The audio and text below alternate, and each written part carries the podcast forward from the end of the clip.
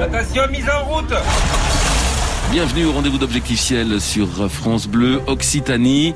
On achève bien les sagas et aujourd'hui nous allons terminer la saga consacrée à Antoine de Saint-Exupéry que nous avons ouverte il y a quelques mois déjà sur France Bleu Occitanie et sur francebleu.fr.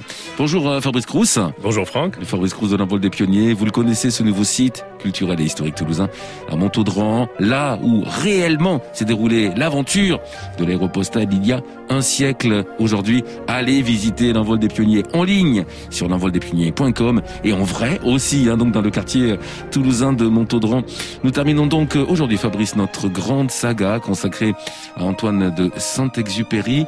On va évoquer le dernier mystère euh, de Saint-Ex et on va commencer peut-être avec euh, l'imagination de Saint-Exupéry, débordante. On a vu ça, bien sûr, notamment dans Le Petit Prince. Et oui, dans ce dernier livre publié de son vivant, Saint-Exupéry imagine une fin mystérieuse pour son héros. Mordu par un serpent venimeux, le jeune garçon tombe doucement dans le sable du désert. Mais quand l'autre personnage du conte, l'aviateur, revient sur le lieu du drame, il n'y trouve plus rien. Mais je sais bien qu'il est revenu à sa planète car au lever du jour, je n'ai pas retrouvé son corps. Le récit paraît à New York au printemps 1943, au moment où Saint-Exupéry gagne l'Afrique du Nord pour reprendre le combat.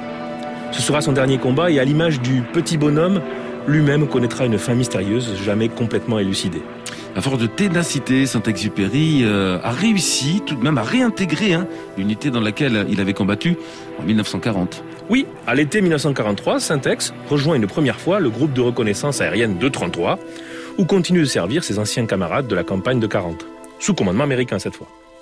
Promu commandant, il s'entraîne pour voler sur un avion qu'il ne connaît pas, le Lockheed P-38 Lightning, ce qui constitue une épreuve physique pour son corps usé de quadragénaire. On dit qu'il est le plus vieux pilote des forces aériennes alliées. Et d'ailleurs, à 43 ans, il a dépassé la limite d'âge pour ce type d'appareil. Cela ne l'empêche pas de réussir une première mission au-dessus de la France. Mais lors de son second vol, il s'écrase à l'atterrissage après une fausse manœuvre. Cet exupéry est écarté du personnel navigant par l'état-major américain, mais après quelques mois de disgrâce, il obtient de pouvoir voler à nouveau au printemps 1944. Le voilà donc en Sardaigne, puis en Corse, point de départ de nouvelles missions d'observation sur une version encore plus rapide du P-38, le F-5B, qu'il décrit ainsi dans la lettre à un Américain rédigée en 1944. J'ai la joie de participer de nouveau à ces plongées de scaphandriers que sont les missions de haute altitude. On s'enfonce dans les territoires interdits, habillé d'instruments barbares, environné d'un peuple de cadrans. On respire au-dessus de sa propre patrie un oxygène fabriqué aux États-Unis, l'air de New York dans le ciel de la France. N'est-ce pas étonnant? Le 31 juillet 1944, à bord de ce monstre léger, comme il dit, Saint-Exupéry s'élance de la base aérienne de Borgo à 8h35 du matin, pour ce qui constitue sa dixième mission de guerre. Ce sera malheureusement la dernière. Précision à suivre, évidemment, sur France Bleu Occitanie. Restez avec nous.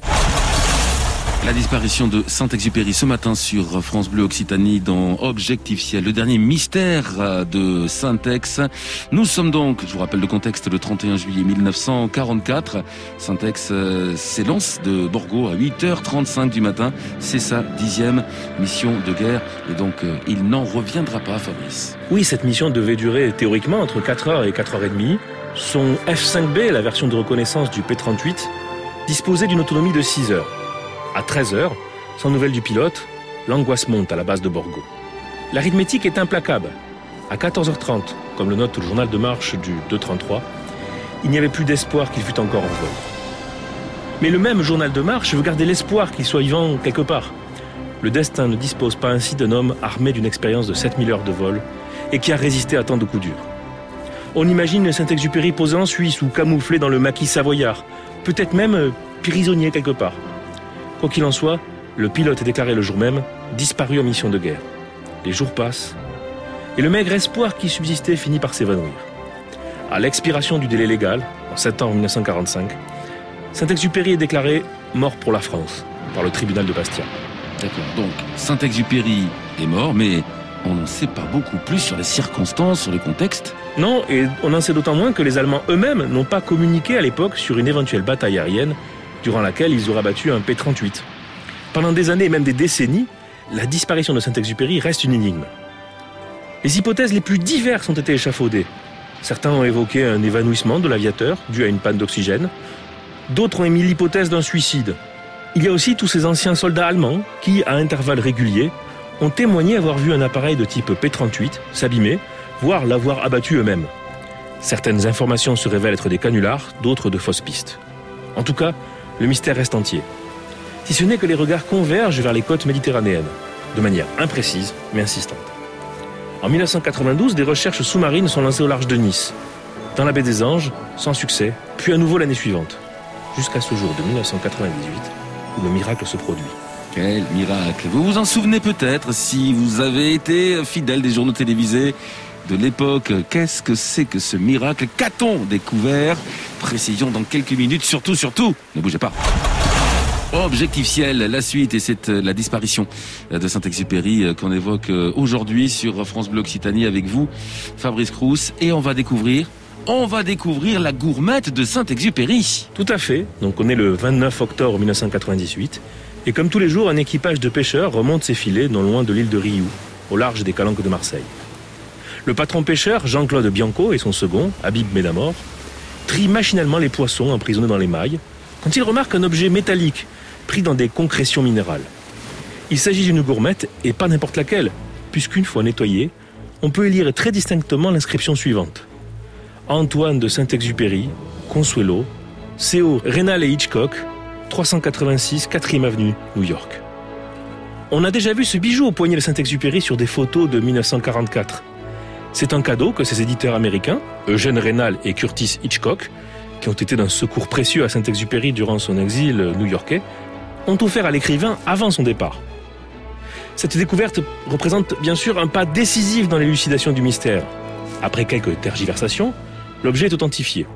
Pour la première fois, on a la preuve formelle que Saint-Exupéry s'est abîmé en Méditerranée et des indications plus précises pour entreprendre de nouvelles recherches.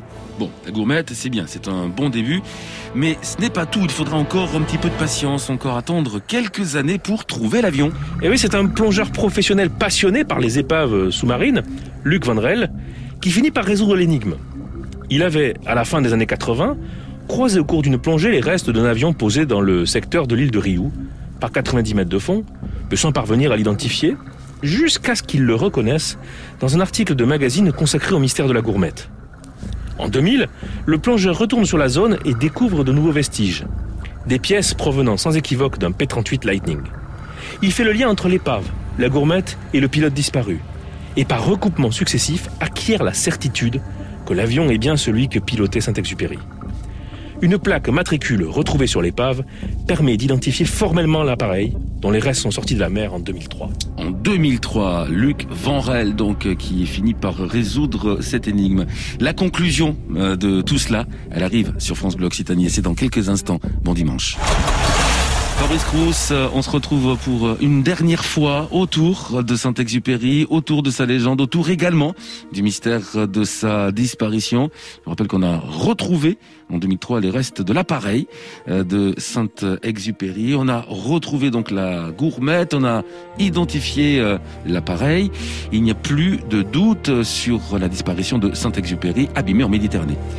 Oui, certes, une bonne partie du voile est enfin levée, mais il subsiste quand même une interrogation tous ces indices ne disent rien des circonstances de la disparition du pilote. Cinq ans plus tard, en 2008, un nouveau témoin sort de l'ombre. Horst Rippert, 88 ans, ancien pilote de chasse allemand.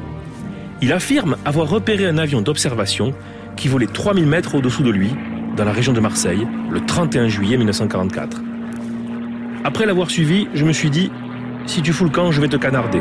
J'ai tiré, je l'ai touché, le zinc s'est abîmé, droit dans l'eau, le pilote, je ne l'ai pas vu. Saint-Exupéry se serait retrouvé là en raison de mauvaises conditions météo qui l'auraient contraint à renoncer à sa mission au-dessus des Alpes et à regagner la base de Borgo. Horst ajoute qu'il a appris avec une grande tristesse qu'il s'agissait de Saint-Exupéry. Dans notre jeunesse, nous l'avions tous lu. On adorait ses bouquins. C'est donc la fin du mystère, la fin officielle de ce mystère. L'enchaînement des événements est-il enfin complètement euh, connu de manière détaillée, Fabrice? Ben, Pas tout à fait. Si le témoignage de Rippert semble parfaitement crédible, l'ancien pilote n'a pas apporté de preuves de ce qu'il avançait. En 2017, encore, un nouveau livre émettait l'hypothèse que Saint-Exupéry aurait pu survivre au crash et serait mort peu après en captivité des suites de ses blessures. Finalement, Saint-Exupéry a emporté le secret de sa mort avec lui. Comme le petit prince, il a simplement disparu. Laissons le dernier mot au journal de marche du 233, le 31 juillet 1944. S'il était venu partager nos risques, malgré son âge, ce n'était pas pour ajouter une vaine gloire à une carrière magnifiquement remplie, mais parce qu'il en sentait pour lui-même le besoin. Saint-Exupéry est de ces hommes qui sont grands devant la vie parce qu'ils savent se respecter eux-mêmes. Et ce sera le point final de cette grande saga Saint-Exupéry. Saint-Exupéry, bien évidemment, vous le retrouvez, vous le refaites vivre lors de vos différentes visites à l'envol des pionniers, ce site historique et culturel toulousain intégralement consacré euh, à l'aéropostale du côté du quartier Montaudran. Euh, beaucoup d'informations, beaucoup d'éléments aussi hein, à retrouver sur l'envoldespionniers.com. Je n'aurais qu'un mot à vous dire, Fabrice Crous, merci. Avec plaisir. Merci pour tout, pour euh, nous avoir fait euh, redécouvrir Saint-Exupéry, l'homme, l'humaniste, l'aviateur, le pilote de guerre, l'écrivain, toutes les facettes de Saint-Ex depuis euh, ces dernières semaines sur francebleu.fr, sur notre page Facebook officielle également. Ainsi s'achève la saga Saint-Exupéry dans Objectif Ciel. Fabrice Crous, merci encore une fois et à bientôt sur France Bleu. Au revoir.